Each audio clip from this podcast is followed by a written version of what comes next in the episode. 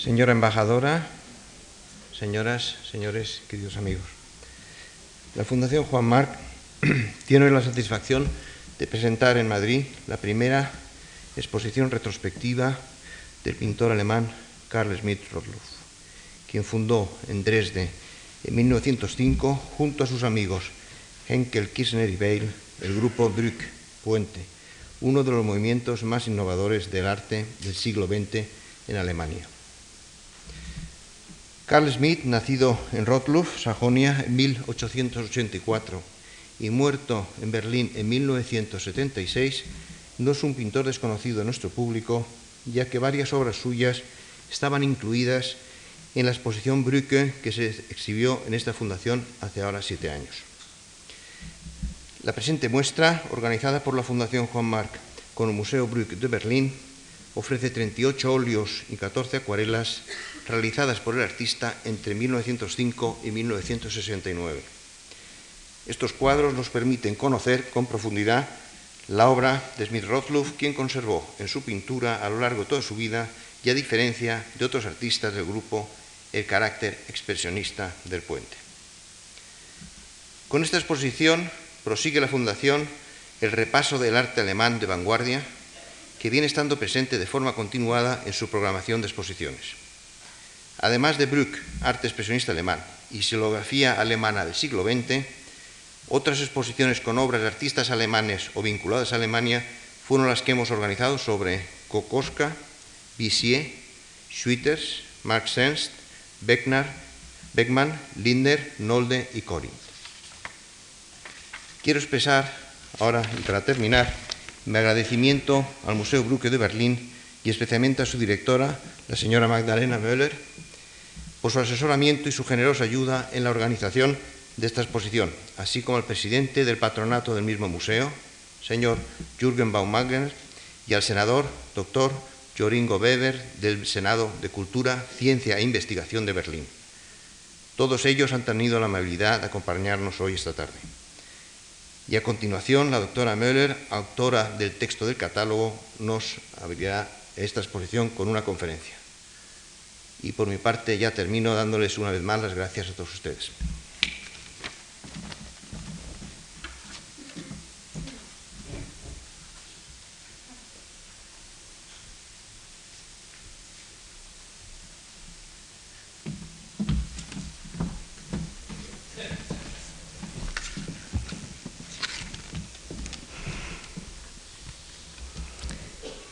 Sehr geehrter sehr geehrter Juste, sehr geehrter Herr Kapp, meine Damen und Herren.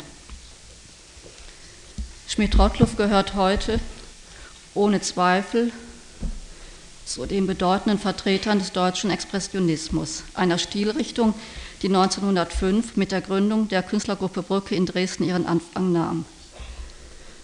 Zur Brücke gehören außer Schmidt-Rottluff noch Ernst Ludwig Kirchner, Erich Heckel, Max Pechstein, Emil Nolde und seit 1910 Otto Müller. Schmidt-Rottluff muss innerhalb der Brücke jedoch als der große Einzelgänger gesehen werden. Zwar trug er die neuen Gedanken und Ziele mit, doch ging er in einer gewissen Unabhängigkeit von den anderen Mitgliedern seinen künstlerischen Weg. Nie sah er die Notwendigkeit oder hatte das innere Bestreben, eine künstlerische Seilschaft einzugehen, so wie es in den Jahren 1909 bis 11 zwischen Kirchner und Heckel der Fall war, oder nach der Übersiedlung nach Berlin zwischen Kirchner und Pechstein und schließlich zwischen Kirchner und Otto Müller. Schmidt-Rottluff verfolgte seine Kunst mit der ihm eigenen Ausschließlichkeit. Die Eindrücke, die er von außen empfing, integrierte er fast unmerklich in seine eigene Sprache, ohne sich den von den anderen Brücke-Künstlern gefundenen Ausdrucksmöglichkeiten anzugleichen.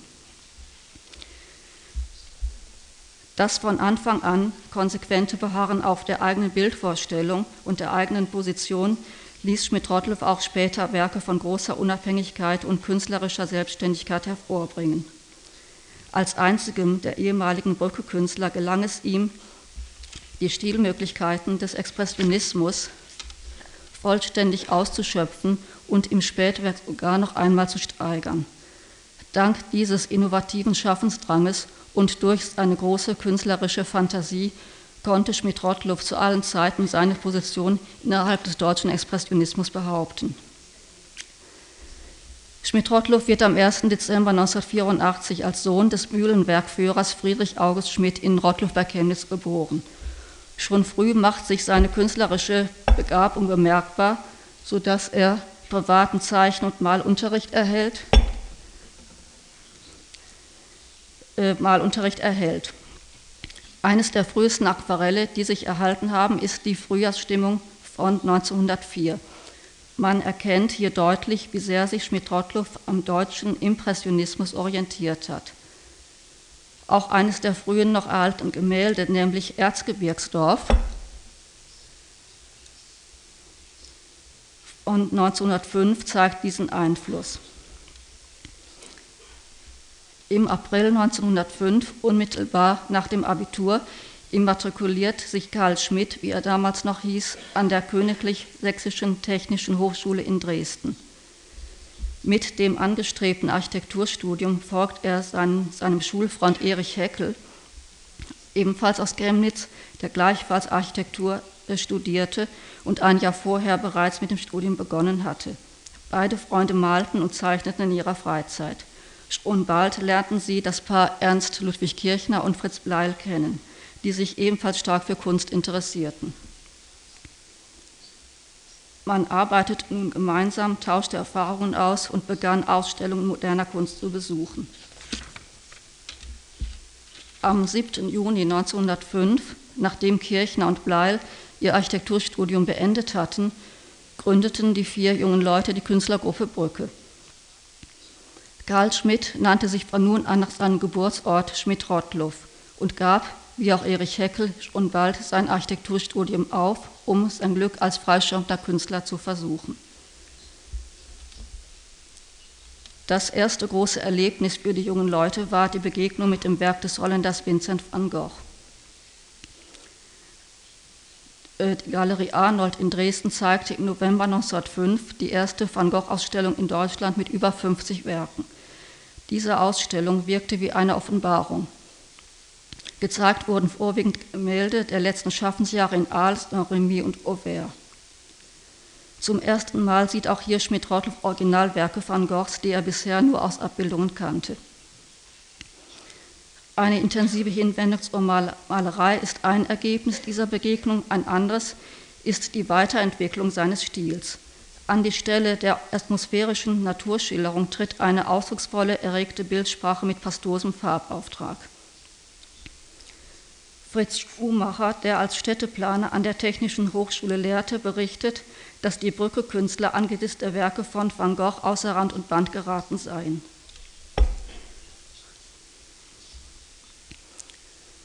Für Schmidt-Rottluff setzt nun eine Phase des zielgerichteten Experimentierens ein. Während Gemälde wie Kauernder Akt, während äh, dieses Gemälde die Farben noch gemischt zeigt, sind Gemälde, sind andere Gemälde wie dieses hier am Meer, das auch in der Ausstellung vertreten ist, oder Leuchtender Nachmittag, ganz aus reinen Farben aufgebaut.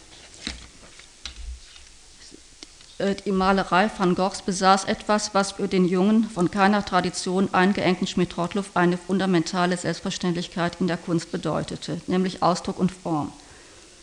Das hohe Maß an Expressivität, der bewegte Formalismus, der mit Vitalismus gleichzusetzen ist, sprechen ihn ganz direkt an.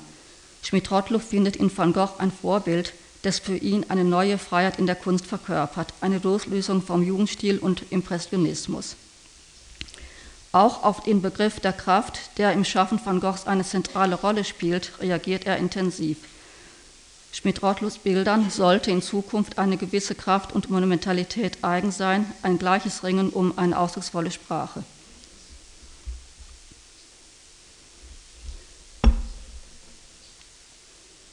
Ein kurzes Zwischenspiel bedeutet die Beschäftigung mit dem Neoimpressionismus. Das Gemälde am Pleißebach das ein Motiv aus Schmidt-Rottluffs Heimatort zeigt, ist eine Reaktion auf die Ausstellung von Werken belgischer und französischer Neoimpressionisten in der Galerie Arnold in Dresden im November 1906. Doch entsprach die kleinteilige Technik die Schmidt-Rottluff bei Seurat, Signac und Cross bewunderte, nicht seinem eigenen starken Streben nach unmittelbarem Ausdruck. Von 1907 bis 1912 datieren die Aufenthalte Schmidt-Rottluffs in Dangast und Dangastermoor am Südrand des Jadebusens an der Nordsee. Er ist meist vom zeitigen Frühjahr bis zum späten Herbst dort. In der Abgeschiedenheit der norddeutschen Landschaft entwickelt er sich zum Einzelgänger, zum großen Einzelgänger des Expressionismus, der seine eigene unverwechselbare Ausdrucksweise findet. Hervorzuheben sind zunächst die zahlreichen Aquarelle, die 1909 entstanden sind und die das Arbeiten mit der Ölfarbe in den Hintergrund treten lassen. Sicherlich hat Schmidt-Rottluff gespürt, dass er an einem Punkt seiner Entwicklung angelangt war, an dem es vor allem darum ging, das Problem des Bildbaus zu klären. Das heißt, das Problem der Verspannung der Darstellungsgegenstände in der Zweidimensionalität der Bildfläche. Er hofft mit dem Aquarell, das ein rascheres Arbeiten zuließ, eine, seine Untersuchungen leichter durchführen zu können. Mit bewegten Pinselzügen voller Leichtigkeit und Transparenz erfasst Schmidt-Roth Landschaften, wie diese hier, die auch in der Ausstellung vertreten ist, und Stillleben. Daneben wendet er sich auch dem Porträt zu.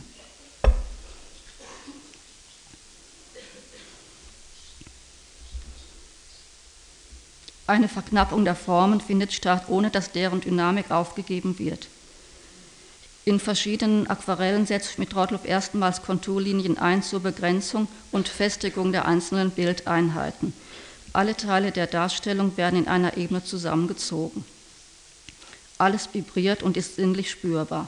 Die freien Stellen, die das Papier durchscheinen lassen, werden zum festen Bestandteil der Komposition. Die 1909 geschaffenen Aquarelle gehören somit zu Schmidt-Rottluffs großartigsten Leistungen. 1910 überträgt er den Aquarellstil auf die Malerei. Die Ölfarbe wird jetzt stark verdünnt aufgetragen. Der Künstler scheint mit dem Pinsel eher zu zeichnen als zu malen. Eine große Anzahl von Gemälden entsteht in der neuen Technik. Schmidt-Rottluff schafft in dichter Folge ein Meisterwerk nach dem anderen. Souverän beherrscht er nun alle Mittel. Die Farben sind strahlend, die Formen klar definiert und trotzdem voller Energie. Die Gemälde Dorfecke, was wir hier sehen, und Deichdurchbruch sind herausragende Beispiele für diese Stilstufe. Das Streben nach Vereinfachung verbindet sich mit einer subjektiven Interpretation der Landschaft. Schmidt-Rottluff ahmt die Natur nicht mehr nach, er lässt sie neu entstehen. Durch die Reduktion auf das Wesentliche und die Gegenüberstellung komplementär ausgerichteter Kontraste wird eine intensive Wirkung erzielt. Die Konturen und Flächen folgen einem Streben nach Ordnung und Rhythmus. Deichdurchbruch zeigt eine farblich bis zum äußersten gesteigerte Landschaft. Im Hintergrund sieht man den Deich mit seinem Durchstich, über den eine hölzerne Brücke führt.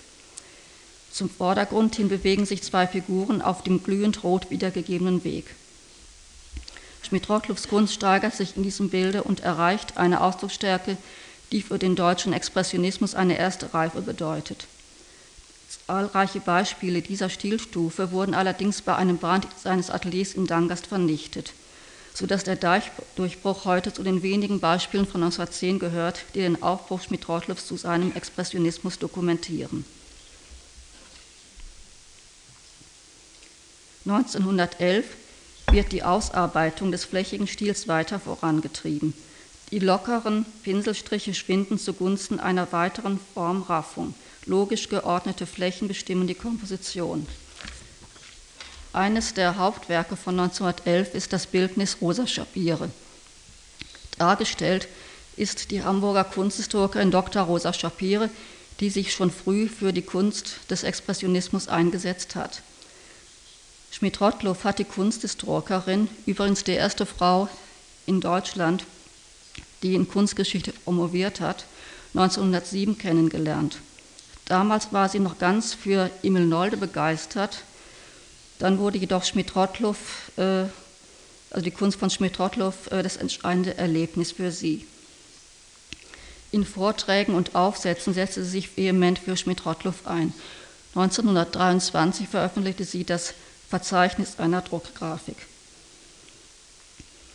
In zahlreichen Gemälden und Zeichnungen hat Schmidt-Rottluff diese erste Interpretin seiner Kunst festgehalten. Als Jüdin musste Rosa Schapire im Dritten Reich emigrieren. Sie flüchtete nach London, wo sie bis zu ihrem Tod lebte. Die Gemälde, die heute in der Tate-Galerie, die heute die Tate-Galerie von Schmidt-Rottluff besitzt, gehen auf eine Schenkung äh, von Rosa Schapire zurück.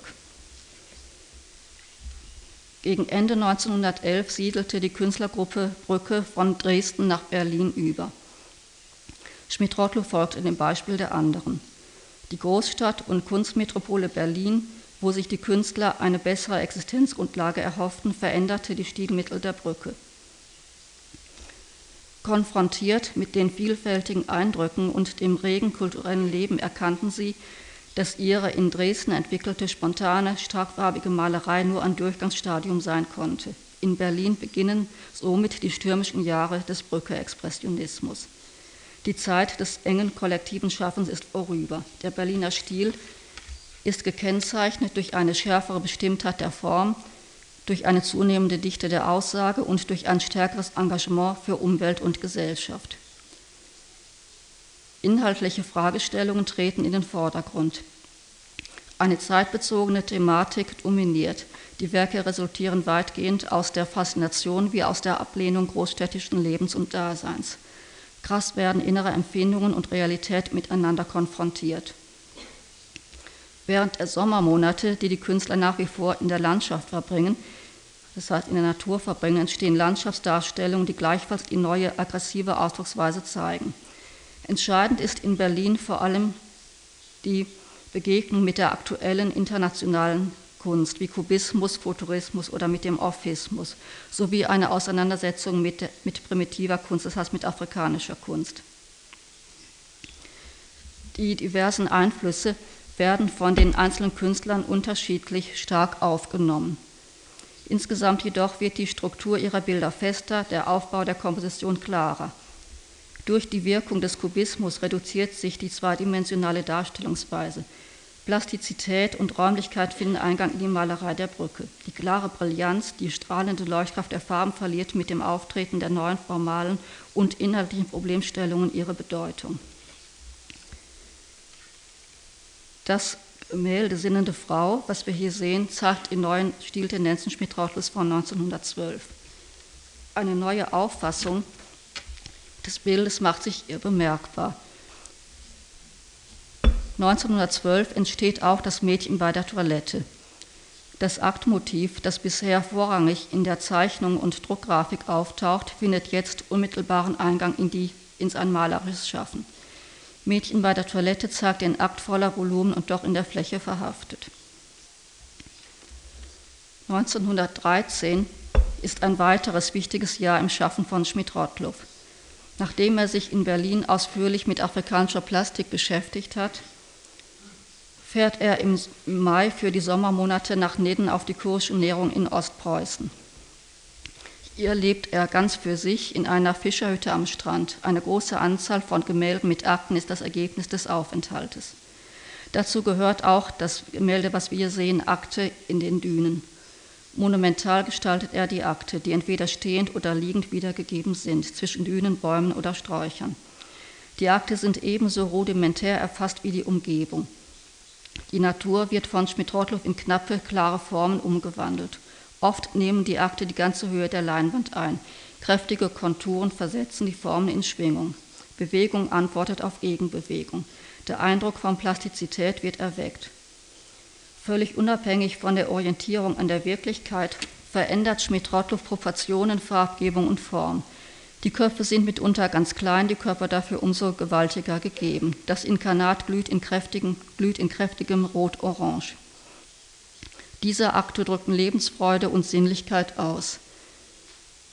Sie wirken wie kreatürliche Wesen, wie feste Bestandteile der sie umgebenden wilden Landschaft.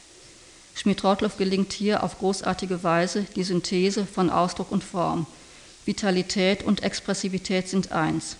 Wie die afrikanische Plastik definieren sich seine Figuren, indem ihr Vitalismus, den sie ausstrahlen, aus dem Formalismus ihres Erscheinungsbildes resultiert. Proportionsverschiebungen, die einen formalen Rhythmus produzieren, dienen der Sichtbarmachung der inneren Kraft. Diese Kraft wird zum festen Bestandteil der ästhetischen Wirkung.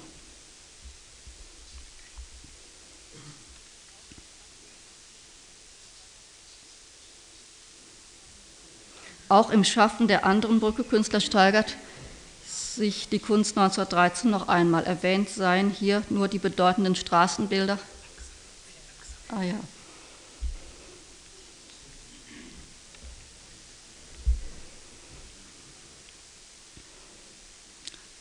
Auch im Schaffen von an, der anderen Brücke-Künstler steigert sich die Kunst 1913 noch einmal. Erwähnt seien hier nur die bedeutenden Straßenbilder von Ernst Ludwig Kirchner. Der Ausbruch des Ersten Weltkriegs von 1914 beendete schließlich die Entwicklung des Expressionismus abrupt. Die Gruppe hatte sich ohnehin schon 1913 wegen interner Differenzen und weil jeder Künstler seine eigene Richtung gefunden hatte, aufgelöst.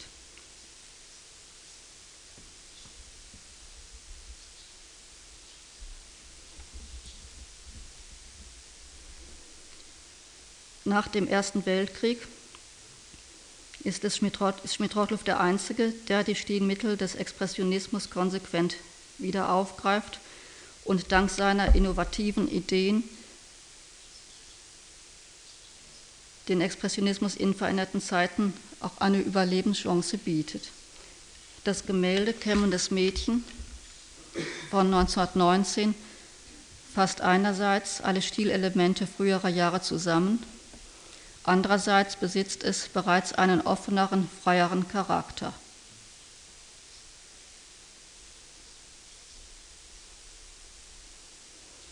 Die strenge Stereometrie wird durchbrochen, der Form ist das Hermetische genommen. Die Farbgebung wirkt frisch und lebendig. Für zahlreiche Bilder dienten dem Künstler seine Frau Emi und seine Schwester als Modelle. Emmendes Mädchen ist eines der herausragenden Werke des künstlerischen Neubeginns. Es taucht hier bereits das romantische Element auf, das für viele Werke Schmidt-Rottluffs der Nachkriegszeit bestimmend wird. Das Kantige und Strenge des Vorkriegsstils wird zurückgedrängt zugunsten einer weichen, gerundeten Linienführung. Komplementärfarben füllen in changierenden Abstufungen die einzelnen Flächen. Die Farbe beginnt, eine neue Rolle im Schaffen Schmidt-Rottluffs einzunehmen. Oftmals antinaturalistisch gewählt, beginnt sie eine Symbiose mit der Form einzugehen und das Dreidimensionale der Gestaltung aufzuheben. Ein Raum in der Tiefe existiert nicht. Stattdessen manifestiert sich ein freies Gestalten aus der Farbe und ihren Komplementärkontrasten heraus. Schmidt-Rottluff stellt neue kompositorische Gesetze auf, die wie immer bei ihm der Wirklichkeit übergeordnet sind.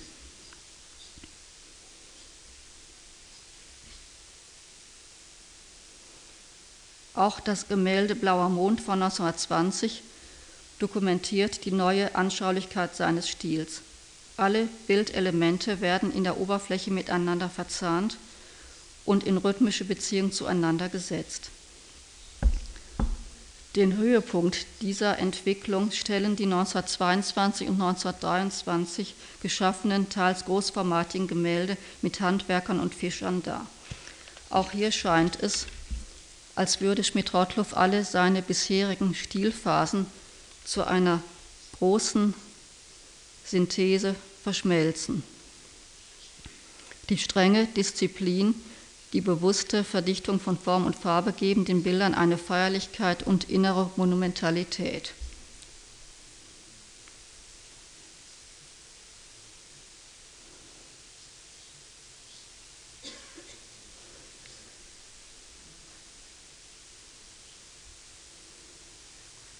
Gemälde wie Fischersonntag, das wir hier sehen, oder Spaziergang oder Handwerker am Haus oder auch die Zugbrücke mit ihrer besonderen Expressivität stehen am Ende einer Entwicklung, mit der Schmidt-Rottluff die deutsche Kunst zu Beginn des 20. Jahrhunderts entscheidend mitgeprägt hat.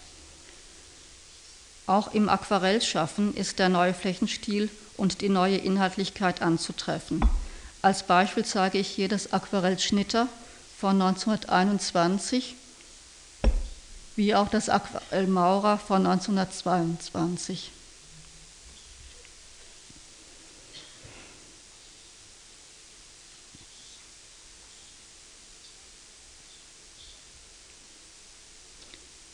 Das Schaffen der kommenden Jahre verläuft für Schmidt-Rottluff in wesentlich ruhigeren Bahnen als das Schaffen bis 1913, das in kurzer Folge zahlreiche Probleme zu bewältigen hatte, die aus der Konfrontation mit der internationalen Avantgarde und mit der afrikanischen Stammeskunst resultierten. Schmidt-Rottluff hat nun die Möglichkeit, bestimmten Herausforderungen der Bildgestaltung ausführlich nachzugehen die Beziehung von Form und Farbe, von Gegenstand und Bild, von Volumen und Fläche genau zu untersuchen.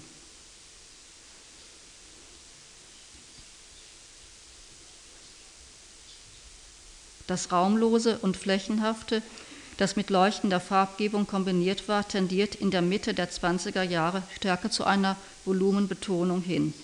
Die Emotion weicht der Einschaltung des Bewusstseins. Auch von daher manifestiert sich in der Kunst Schmidt-Rottluffs eine andere Art der Bildfindung. Weich und malerisch werden die Gegenstände mit dem Pinsel modelliert, nicht mehr, die harte, nicht mehr harte Flächen, keine scharfen Kanten mehr, sondern organisch gebildete Form, fast ohne schwarze Konturierung dominiert. Die Farbe ist zurückgenommen. Sie ist auf erdgebundene Töne beschränkt.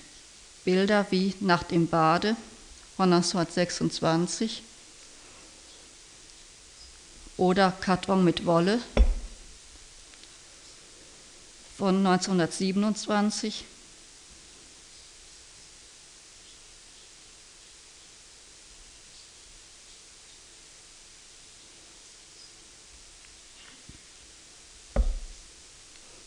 Oder auch dieses Bild Antiquitäten von 1928 zeigen die neue Stilstufe.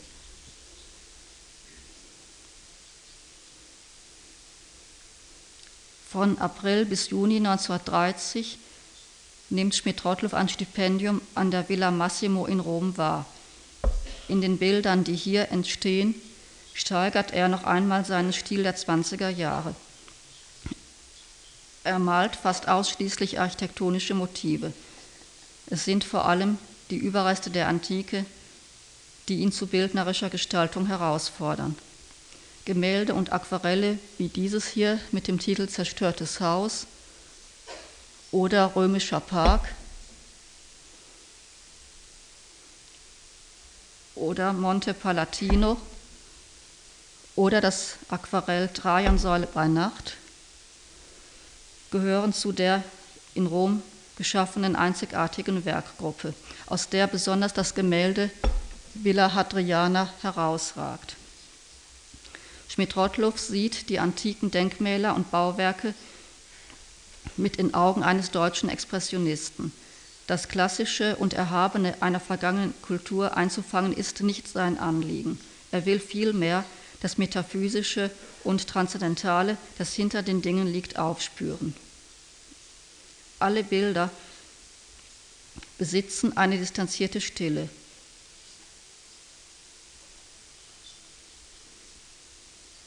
Mit den römischen Bildern findet der Stil der 20er Jahre seinen Abschluss. Sie sind wie eine Zäsur in Schmidt-Rottluffs Schaffen.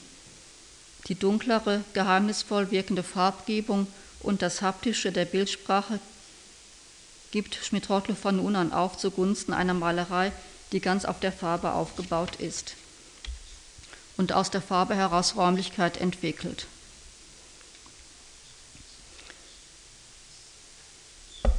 1934 der, sind die Stilmittel der 30er Jahre voll ausgeprägt und Schmidt-Rottluff ändert diese auch nicht in den schweren Jahren der Diffamierung. Unter den Nationalsozialisten galt seine Kunst als entartet. Er erhielt Malverbot und wurde 1933 aus der Akademie der Künste ausgeschlossen. Statt ins Ausland zu fliehen, wie viele seiner Kollegen, blieb Schmidt-Rottluff in Deutschland. Die Wintermonate verbrachte er in Berlin, die restliche Zeit lebte er zurückgezogen in dem Fischerort Rumke in Ostpommern.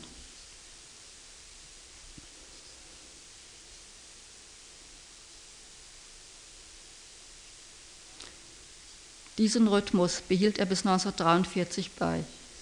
Die Jahre des Dritten Reiches vermögen, wie gesagt, seine künstlerische Kraft nicht zu beeinträchtigen, wenngleich die Produktion mangels Malmaterialien und auch wegen des Malverbots abnimmt.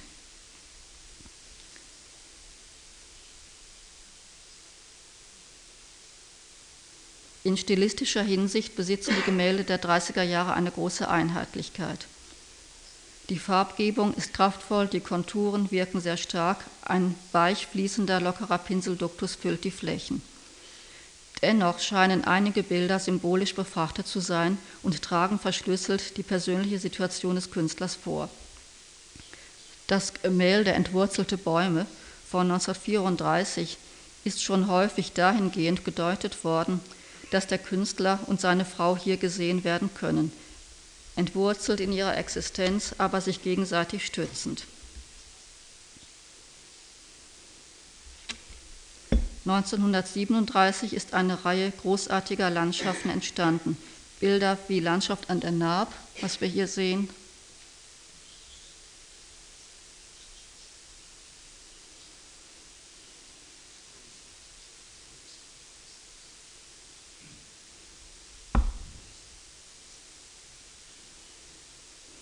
oder auch das Bild Fischerbucht.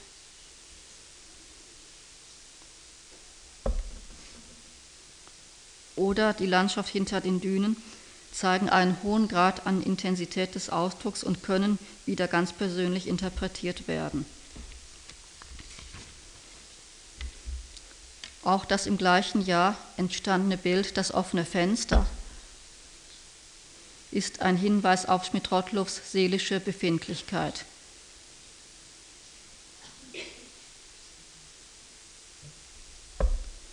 1939 malt er das kleine Zimmer. Der Blick nach außen ist versperrt. Ein Rückzug ins Innere, eine Abkehr von allem, was draußen geschieht, findet hier statt.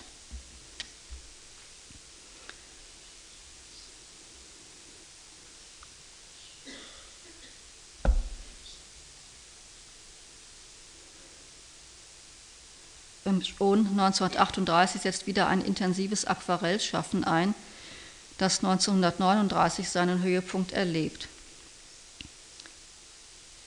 Ähnlich wie die Gemälde sind auch die Aquarelle räumlich und aus der Farbe heraus angelegt. Als Beispiel zeige ich hier das Stillleben mit Äpfeln und die Uferstelle mit Seerosen.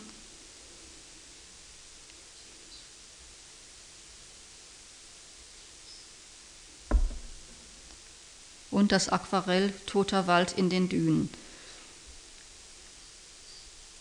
Die Ikonografie dieser Aquarelle ist oftmals von sehr persönlicher Natur, ähnlich wie die, auch die Gemälde. Auch sie beinhalten eine, eine existenzielle Aussage. 1943 wird Schmidt-Rottluffs Berliner Atelier ausgebombt. Der Künstler siedelt nach Rottluff in seinen Geburtsort über, wo er bis 1946 lebt. Dann jedoch kehrt er wieder nach Berlin zurück, da ihm eine Professur an der neu gegründeten Hochschule der Künste angeboten worden war. Es setzt jetzt ein intensives malerisches Schaffen ein. Man hat den Eindruck, als wolle der Künstler vieles nachholen. Die Flächigkeit und Farbigkeit seines Stils wird zusehends gesteigert. 1948, im Jahr der Blockade Berlins durch die Sowjetunion, reagiert Schmidt-Rottluff unmittelbar auf das Zeitgeschehen. Es entsteht, das nicht, es entsteht nicht nur das berühmte Blockadestillleben mit seiner hermetischen Darstellungsweise und beklemmenden Atmosphäre, auch Gemälde wie Der Stuhl gehören in diesen Zusammenhang. Diese Innenraumdarstellungen vermitteln ein Gefühl der Isolation und des Verlorenseins, das an die Interieurs aus den Jahren der Verfemung denken lässt.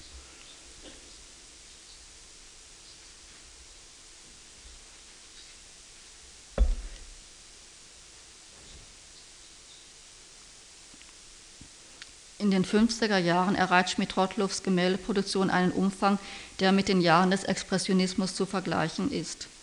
Es entstehen vorwiegend Stillleben und Landschaften. Eines der herausragenden Werke ist das Gemälde Mond groß im Osten von 1951.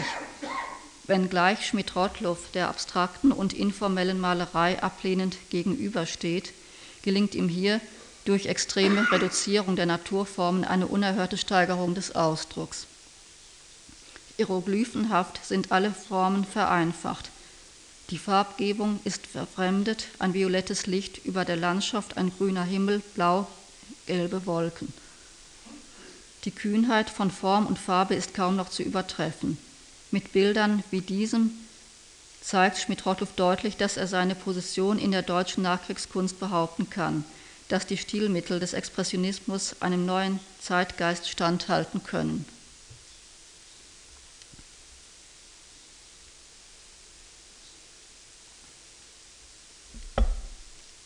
Ende der 40er Jahre, Anfang der 50er Jahre wird Schmidt-Rottluffs Schaffen auch durch die Aufenthalte im Tessin mitbestimmt. Neben Gemälden wie Südlicher Garten im Regen entsteht auch eine größere Zahl von Aquarellen wie Schneeberge überm Nebel, das von der ostasiatischen Kunst beeinflusst ist. Sicherlich haben die Aufenthalte im Süden Schmidt-Rottluffs Entwicklung hin zu einer farbenfrohen Palette gefördert. Diesen Optimismus vermitteln auch die Stillleben der 50er Jahre, so etwa das Gemälde Afrikanisches oder auch das Gemälde Die gelbe Palette, das ja in der Ausstellung zu sehen ist.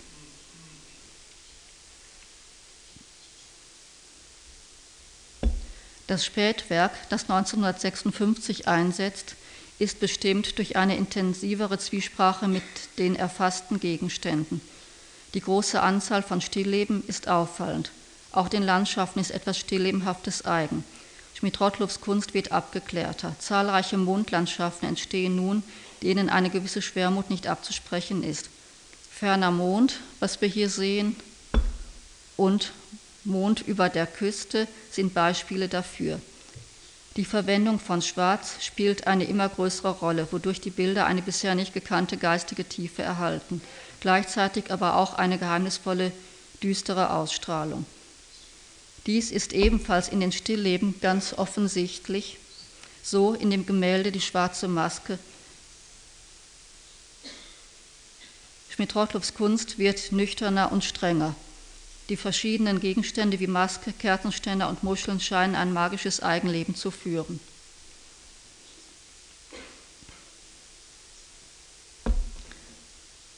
(1964) gibt Schmidt-Rottluff die Ölmalerei wegen eines Augenleidens auf.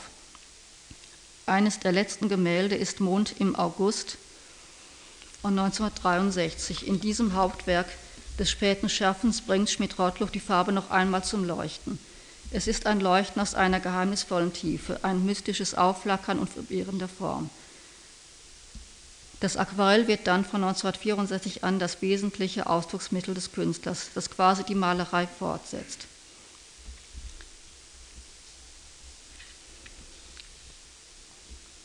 Schmidt-Rottluff hat inzwischen sein 80. Lebensjahr erreicht. Auch in den späten Aquarellen wird die früher so sinnenstark erlebte Wirklichkeit umgewandelt. Schmidt-Rottluff beginnt mehr und mehr hinter seinem Werk zurückzutreten. Die Konturen werden mit breitem, trockenem Pinsel gezogen, die Aquarellfarbe wird mit viel Wasser aufgetragen, sodass die einzelnen Töne auf dem Papier ineinander fließen.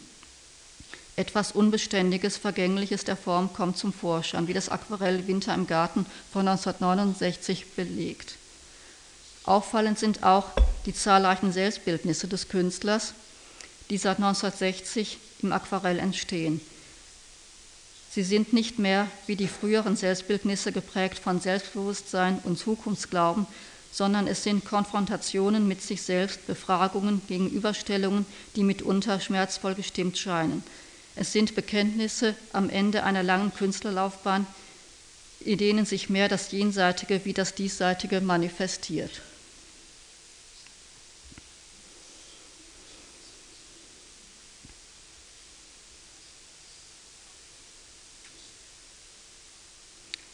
Alle Werke dieser Ausstellung, die hier in der Fondation Juan March zu sehen sind, stammen aus dem Brücke Museum in Berlin, das heute die größte Sammlung von Werken Schmidt-Rottluffs besitzt. Der Grund ist, dass das Brücke-Museum auf eine Schenkung Schmidt-Rottluffs zurückgeht. Am 1. Dezember 1964, an seinem 80. Geburtstag, schenkte der Künstler dem Land Berlin 74 Gemälde und stellte außerdem seinen gesamten künstlerischen Nachlass in Aussicht. Am 15. September 1967 wurde das Brücke Museum eröffnet, das auf Wunsch Schmidt-Rottluffs nicht nur seine Werke, sondern auch die der anderen Brücke-Künstler enthalten sollte. Durch gezielte Ankäufe und weitere Schenkungen Schmidt-Rottluffs wurde der Bestand ausgebaut. Mit dem Ableben Schmidt-Rottluffs am 10. August 1976 ist entsprechend seinem Willen der künstlerische Nachlass in die Karl und Emil Schmidt-Rottluff Stiftung eingegangen, die sämtliche Werke dem Brücke-Museum als Dauerleihgaben überlassen hat. Heute besitzt das Museum etwa 400 Gemälde Schmidt-Rottluffs und mehrere tausend Zeichnungen, Aquarelle und Druckgrafiken, die einen vollständigen Überblick über sein Schaffen geben. Ein konzentrierter Ausschnitt aus der Sammlung des Brücke Museums mit zahlreichen Hauptwerken ist nun erstmals hier in Madrid zu sehen.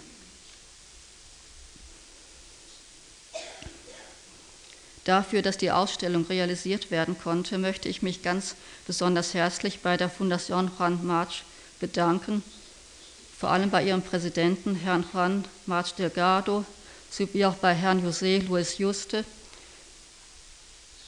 Es ist nach der und natürlich gilt mein ganz besonderer Dank Herrn äh, José Capa Aires. Es ist nach der Brücke-Ausstellung 1993 das zweite Mal, dass unsere beiden Institute zusammengearbeitet haben. Und es war auch diesmal eine, wieder eine gute und freundschaftliche Zusammenarbeit, für die ich mich ganz herzlich bedanke. Meine Damen und Herren, ich wünsche der Ausstellung viel Erfolg und viele Besucher und Ihnen nun viel Vergnügen beim Betrachten der Kunstwerke. Vielen Dank.